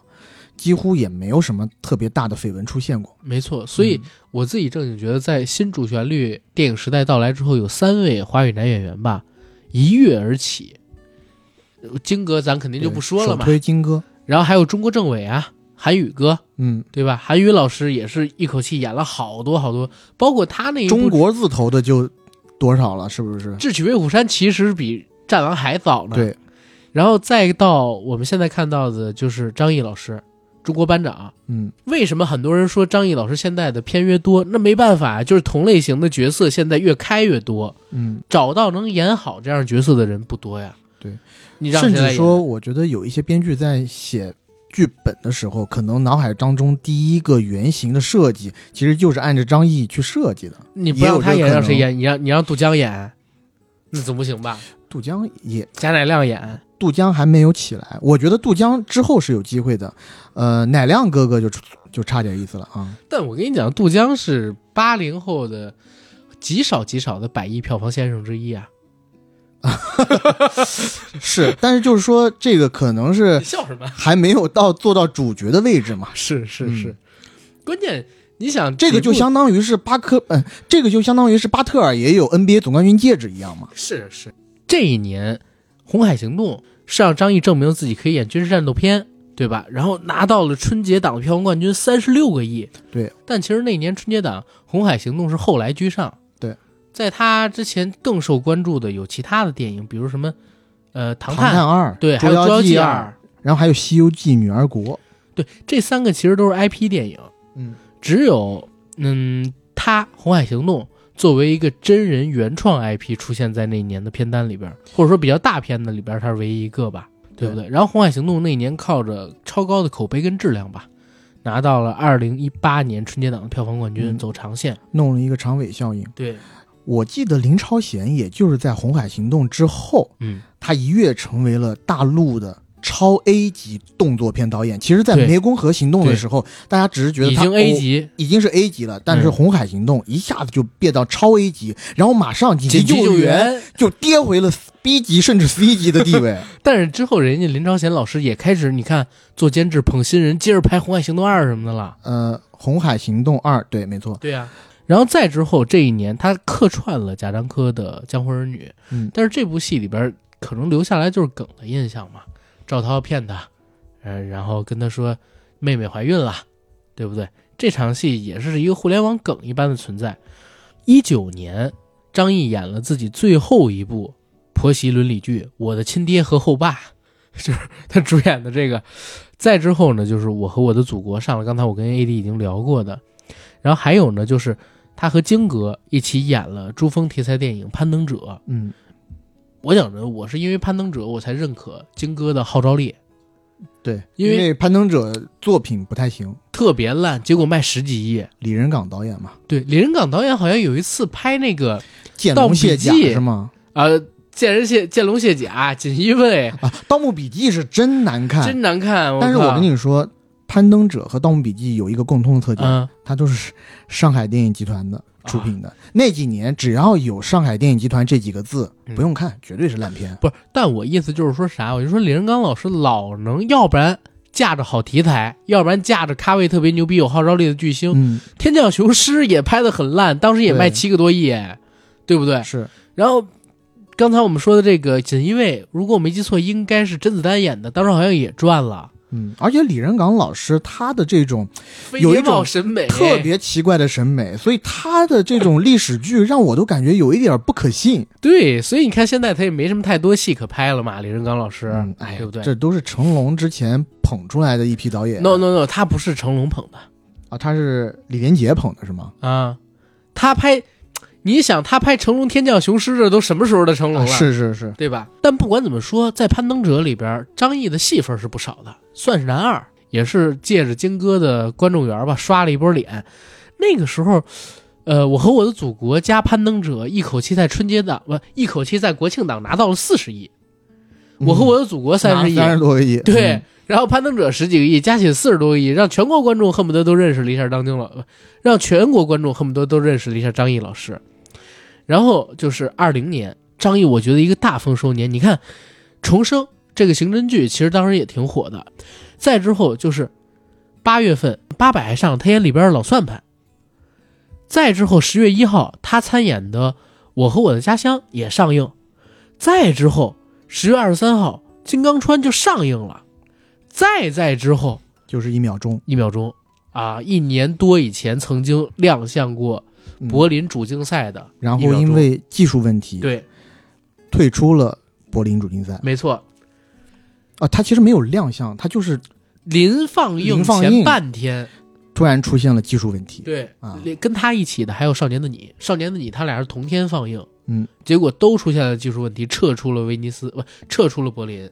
然后你你看，刚才我们聊到那几部戏，首先《金刚川》，我至今我都觉得是中国电影工业史上边一奇迹。嗯，太晚立项又太快拍摄，嗯然后又紧急杀青。我记得咱们当时聊过这个事儿，四月立项，八月开拍，十月上映，战争片里边还有不少大特效。嗯，虽然它是一场戏分三个视角吧，但确实素材上边，我觉得起码得拍个六七十分钟的素材才剪成这，不是就是剪完了的素材也有六十分钟左右不重复的，所以我我当时都觉得这太太可怕了，怎么能做出这么一部戏的？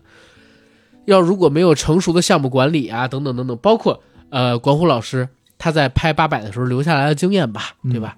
但那也是而且导演是嗯管虎、郭郭帆、陆阳陆阳三个人。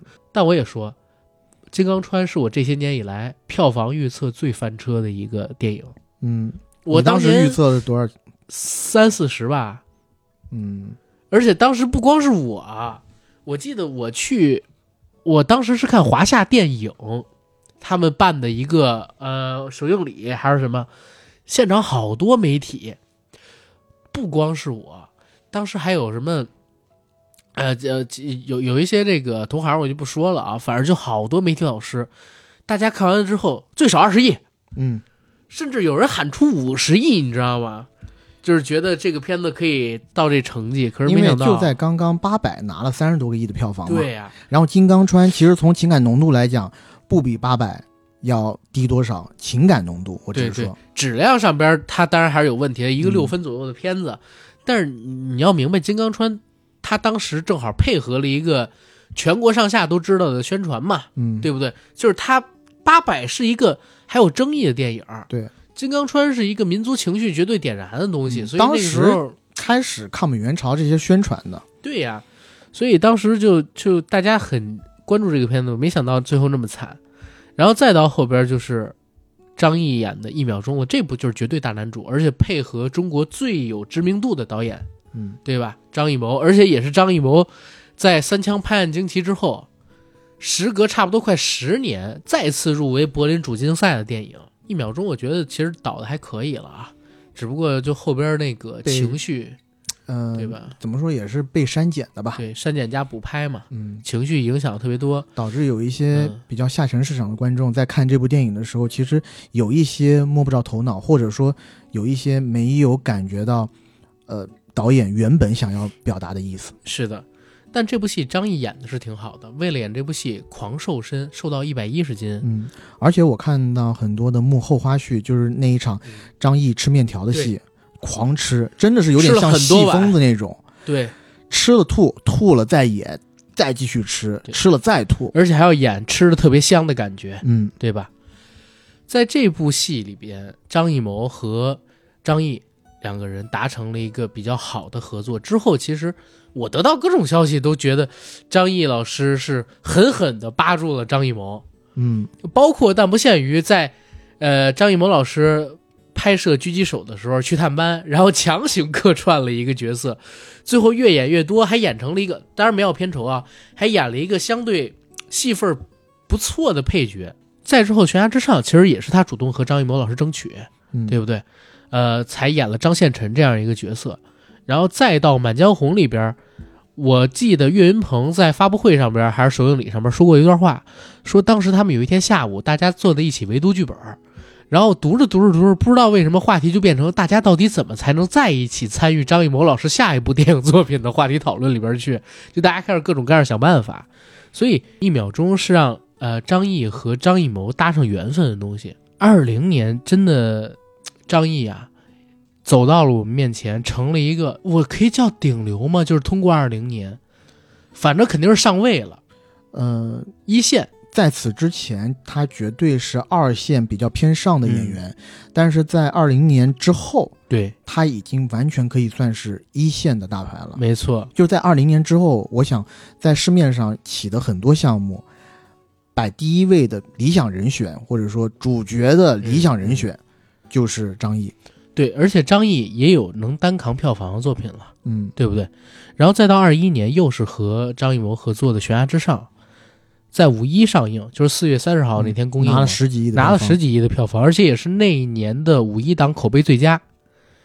再之后就是，呃，他凭借这个《悬崖之上》拿到了金鸡奖的最佳男主角，就彻底上位嘛。我们说，二一年其实现在我们其实看到有一些电影，如果顺利的话，应该是在二一年上的。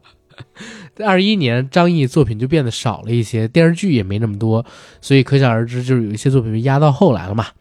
二二年，一个是他参演的《狙击手》啊上线，第二一个呢就是《重生之门》这部戏，还是他做艺术总监啊，也承担了一些编剧的工作，开始在优酷进行播出。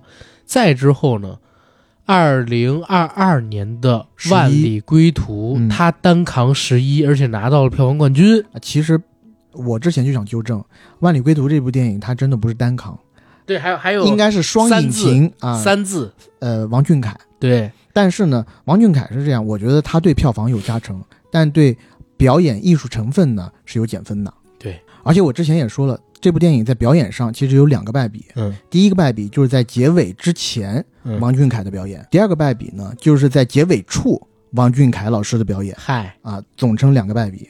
是，但二零二二年对张译而言绝对是丰收年，嗯，而且这是他上位之后吧，巩固自己位置的一年。二三年，哎，张译又包金币，就是刚才咱们提到年初的《狂飙》嘛，嗯年初的《狂飙》，我讲它的加成可能比一部电影的加成还要大，那可太多人看了。可是，因为最开始《狂飙》这个戏，大家是肯定是奔着张译去看的，他领衔主演啊，对不会是张颂文，因为张颂文当时还没爆火呢。对，后来 TVB 吧，他们的港版海报就把张颂文摆到 C 位去了嘛。嗯，后来还被内地的粉丝骂嘛，后来才改回来。但是《狂飙》播之前，绝对百分之八十九十以上的人是先奔着张译嗯对这部戏燃起的关注度。呃，刚才我又回想了一下，你说《黄标》这部戏对张译到底是好是坏加成？我觉得主要还是好，因为《狂飙》这部戏撬动了很多中老年人群。嗯，这些中老年人群又不上微博，又不上 B 站，对不对？谁看得到就是张译这些乱七八糟的新闻啊，对吧？然后就是《狂飙》拿下同时段的收视第一，打败《三体》，还有呢，《满江红》在春节档也拿到票房冠军。《对满江红》这部戏，我觉得张译的表演确实也是可圈可点。当然，首先要再讲一句啊，《满江红》这部戏里面很多演员的表演我们都很喜欢。嗯呃，我之前其实，在咱们做春节档那期节目的时候，我也说过岳云鹏，嗯，其实在这里面的表演，我觉得比他之前演过的绝大多数电影都要好上太多了。张艺谋还是挺会挑演员的对。然后张译呢，在这部戏里面其实也给我带来了一点惊喜，因为在过去的那两三年，张译的角色就像我们刚刚讲的一样，大多数都是比较伪光正，做的是绝对的好人。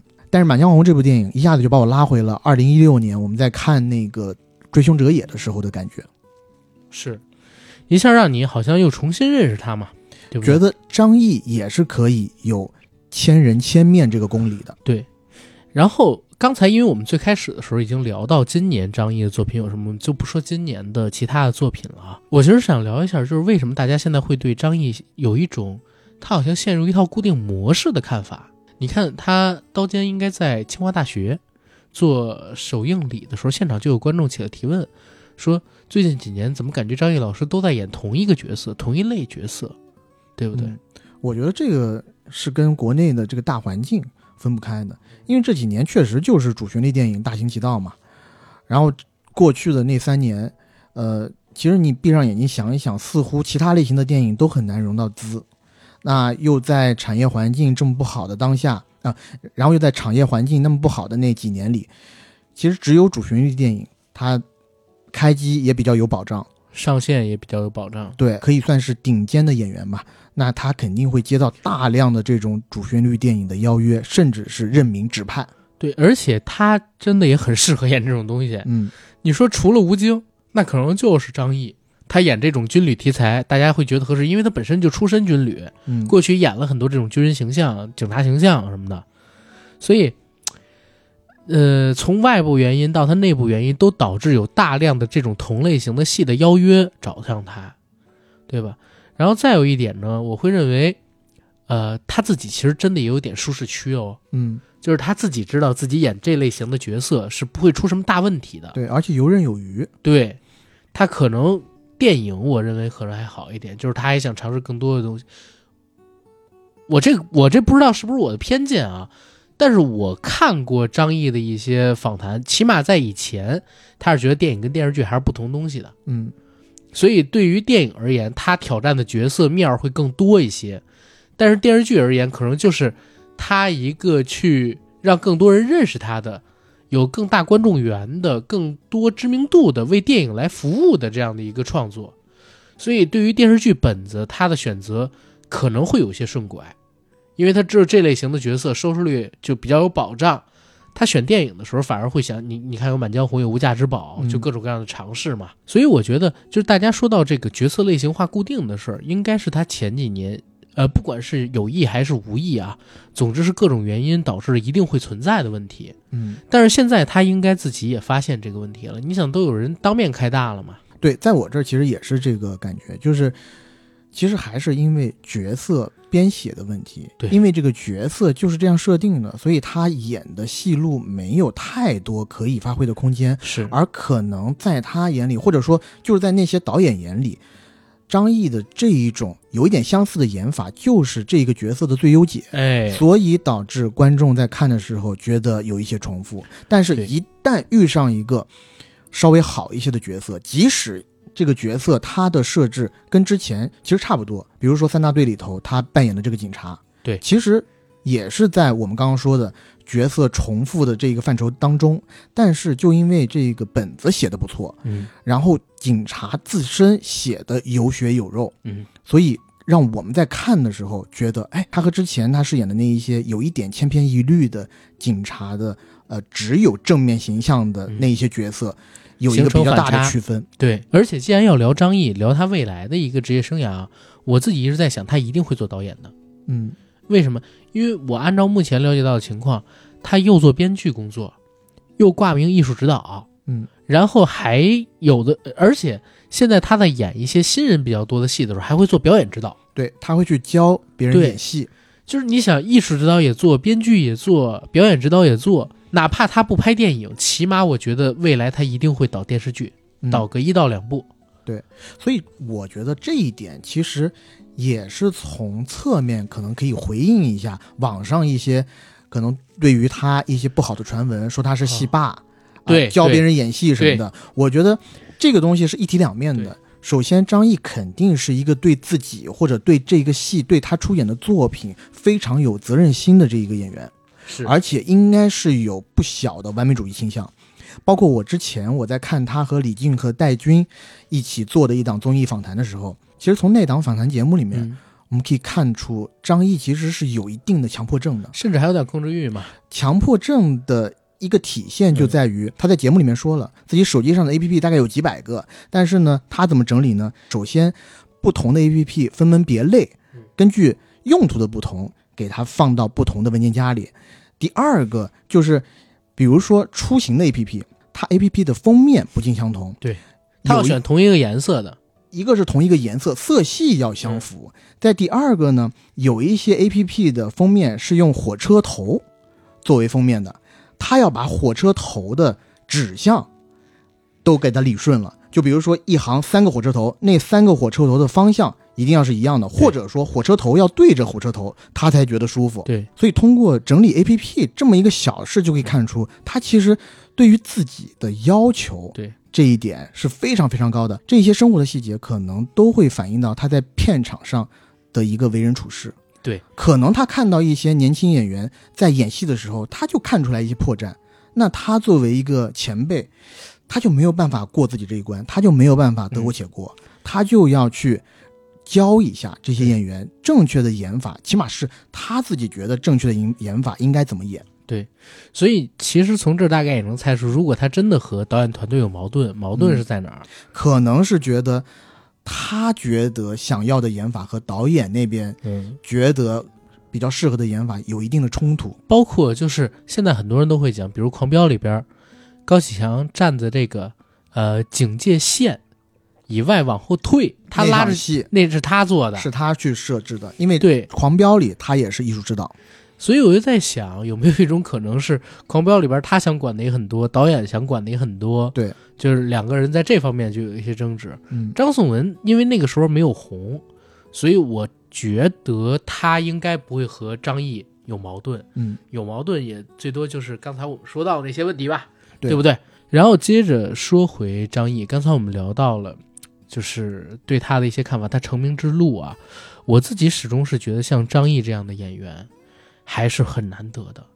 第一，你想在演艺圈这样一个以外貌至上就是，真的是以外貌至上，然后再说演技。如果你是挑一个演技好的演员，肯定是人家制片方先在长得好看的那些人里边挑演技好的，这些人里边挑不到，或者说我要找一特型，我才会找一个，哎，颜值没那么好的演员里边，对吧？演技比较好的，嗯，所以他这个外貌为什么会困扰他自己很多年？不自信啊，写在自己自传里啊，在采访里边屡次提到，也是因为于这个事儿嘛。能脱颖而出本身就比较艰难，再其次他不是正规的演艺学院毕业的演艺院校，那曲线救国嘛，先去军，先去部队文工团演话剧，演话剧，对嗯然后最后能演到这个剧，也走了差不多小十年的路啊，快二十八岁了，然后才演第一部担任重要角色的电视剧《士兵突击》，然后又演了很多年家庭伦理婆媳剧，才得到演电影主角的机会，对不对？最后出现在我面前，他这个演员的成名路，大家都说张颂文不容易，我觉得张译其实也不容易，嗯，就没有容易的。像他们这样可能外形条件或者天赋本身没有那么好的演员，对，真的没有那么容易。不是每一个人都像陈坤、黄晓明一样，一毕业就会有人捧他们，在戏里边做男二、男三，或者说还没有。毕业就已经演出一些比较知名的作品了。对，但是同也同样的，因为他们经历的事儿多嗯，啊、他们相比起其他用体验派去表演的人，嗯有更多体验不同人生活的机会。对而且我一直有一个感觉，就是电影或者说影视作品的创作需要这样一波演员，就是他的外形是没有那么靓丽的。正是因为他们的外形没有那么靓丽，所以把它塑性强放在任何一个角色里头，你都会觉得可信。就像我一直觉得易烊千玺是一个好的电影演员，是因为他的外形没有那么靓丽。对他，我不是说易烊千玺不帅，只是说他没有让人那么惊艳，所以他在演出很多不一样的角色的时候，我会觉得可信。在三大队里面，张译老师有一场戏，他去演一个送水工，其实是，呃，那是一场卧底的戏啦，他去扮演一个送水工。那样一个表演，就是他本身也是受过生活的蹉跎很久了，他去作为一个送水工站在人群当中，你不会觉得有任何的突兀，你会觉得他在那个时刻，他就是一个真真正正的送水工。但是我们反过来去想其他的一些演员，比如说刘德华华仔，我记得他之前演过一个电影叫《失孤》，他在里面演一个安徽农村的去找自己丢失儿子的爸爸。在那部戏里面，虽然刘德华老师也已经很倾尽全力了，但是那个电影，首先，呃，电影整体的质量我其实是不太喜欢的。在第二个就是刘德华他去塑造的这个人物，从根儿上我就不能相信，因为他太过于帅了，太过于出众了。是，所以张译这样的演员，他的可塑性其实有点像当年梁家辉往嗯千面影帝那个方向走，对的，又能演农民，然后又能演士兵啊，又能演呃多情公子，又能演乞丐，嗯，又能演正派，又能演坚决。对就是给他限制很少，而且再有一点，就是说最后一个张译，我发现特质吧，我发现他真的就非常的专注跟勤奋。嗯什么叫专注？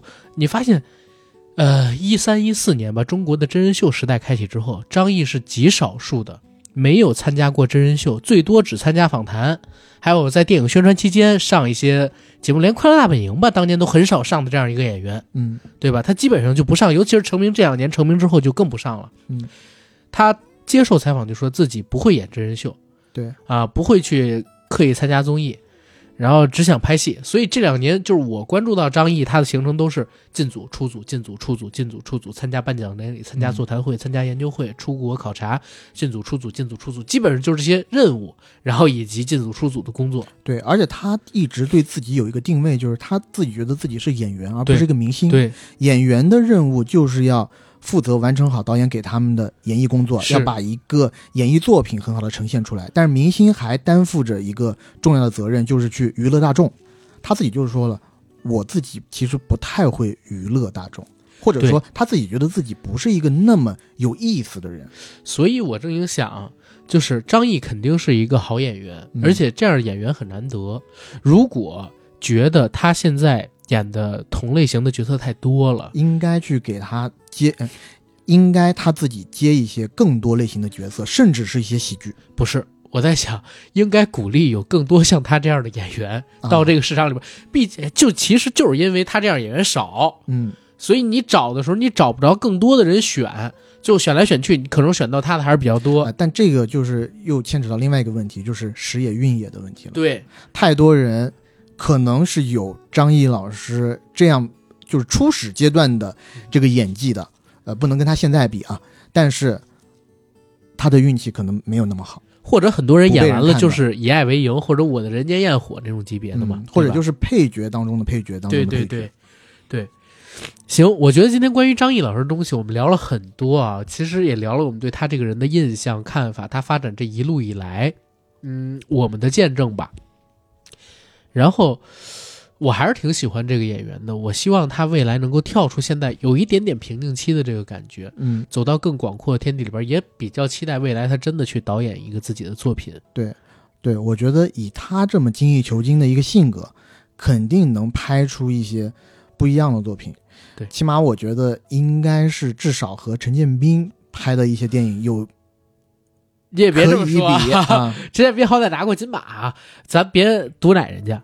行，节目的最后呢，我们来做个广告。我们的节目《硬核说》已经在全网各大播客平台同步播出，欢迎各位收听、订阅、点赞、打赏、转发。我们想加群的加 J A C K I E L Y G T，让我们的管理员拉您进群，和我们一起聊天打屁。